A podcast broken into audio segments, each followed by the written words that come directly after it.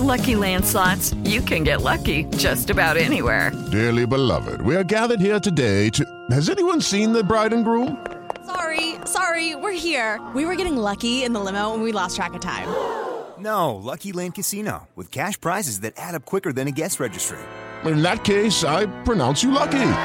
Play for free at LuckyLandSlots.com. Daily bonuses are waiting. No purchase necessary. Void were prohibited by law. 18 plus. Terms and conditions apply. See website for details. Este es el podcast de Alfredo Romo. 889noticias.mx.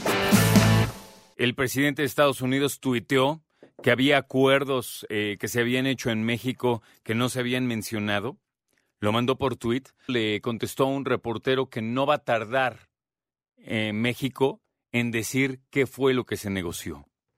Y obviamente causa mucha expectativa, pero también decir que por lo menos nosotros, claro que tenemos muchas dudas de qué fue exactamente lo que pasó en Washington.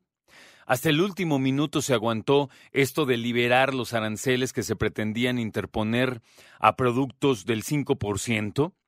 Y la pregunta, la pregunta es, ¿Trump se va a quedar con ese as en todo momento para que en cuanto México quiera o dude o se vea reticente de lo que tú me digas, Donald Trump va a sacar el as de, acuérdate de esto, aranceles, y hablábamos la semana pasada de qué um, productos podrían resultar afectados, si nosotros saldríamos afectados, si puede, si da, darse eh, también el, el escenario en que Estados Unidos saliera también afectado por todo esto. Todavía no se firma el Tratado de Comercio entre México, Canadá y Estados Unidos, y lo que por lo menos a mí y a muchas personas no nos hace mucha lógica es, ¿por qué estamos hablando de aranceles si estábamos hablando de migración? ¿Correcto? En la línea telefónica tenemos a un experto en esto. Eh, se trata del profesor Manuel Francisco Valencia, él es director de la licenciatura de negocios del TEC de Monterrey. Profesor, ¿cómo estás? Bienvenido a 889. Bien, muchas gracias, Alfredo. Saludos a la audiencia. Gracias. Oye, ¿de qué nos salvamos en la aplicación de aranceles este lunes? ¿Qué iba a suceder hipotéticamente, profesor? Era un incremento automático de los precios para los consumidores estadounidenses y un fuerte impacto que representaba alrededor de medio punto porcentual del PIB para las exportaciones mexicanas en el sentido de que se iban a encarecer y perdíamos competitividad. Esto tenía muy nervioso no solo a México, sino también al mercado global. De hecho, muchas personas en Estados Unidos eh, consideraron que la medida del presidente Trump era exagerada. Hablaba yo hace un momentito acerca de esta de esta carta, de este as bajo la manga que el presidente Trump, me imagino, constantemente va a querer sacar.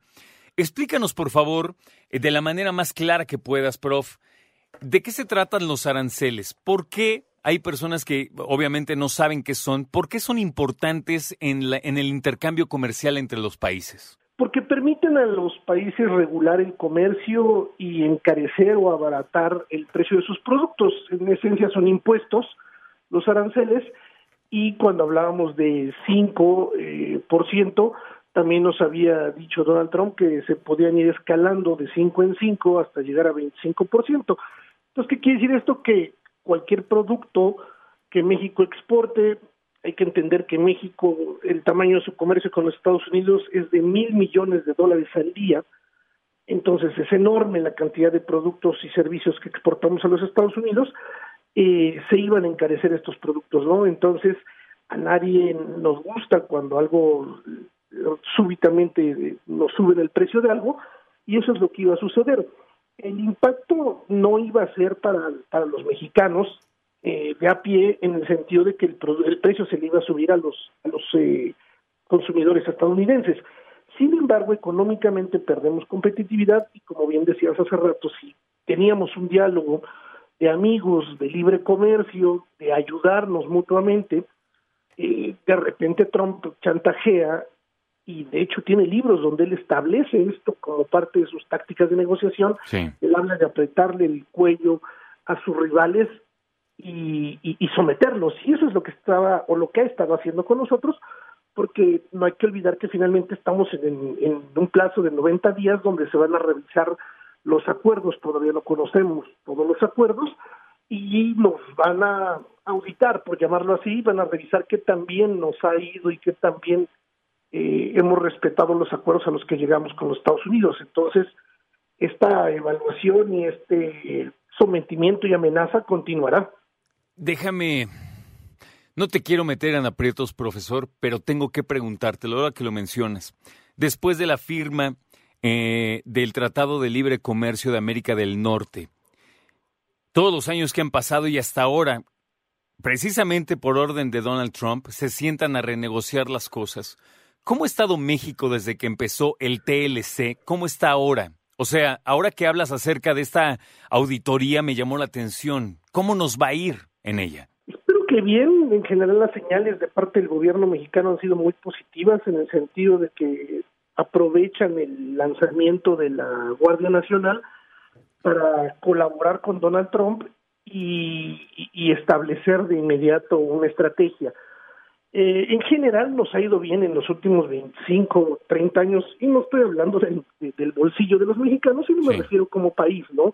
Nos hemos vuelto una nación más competitiva, una nación con plantas de producción, con eh, obreros calificados, con inversión, y eso es lo que hemos podido conseguir en los últimos 25 o 30 años con libre comercio, y nos hemos subido al tren de la modernidad, en el sentido de que somos atractivos, de que somos muy competitivos y de que podemos abastecer ágil y cómodamente y, con productos de primera calidad del mercado estadounidense. Y, y, con ese ritmo queremos seguir, es decir, también hay que entender que tan nos ha ido bien que somos atractivos para los centroamericanos al momento de empezar a hacer su migración hacia los Estados Unidos y algunos de ellos deciden quedarse en nuestro país. Oye, prof, eh, una última pregunta, discúlpame que te interrumpa, pero ahora van a volver a platicar a finales de mes, principios del que viene, para ajustar algunas unas tuercas. ¿Tú crees que se vuelva a, mover la moneda cuando se vuelvan a reunir los equipos?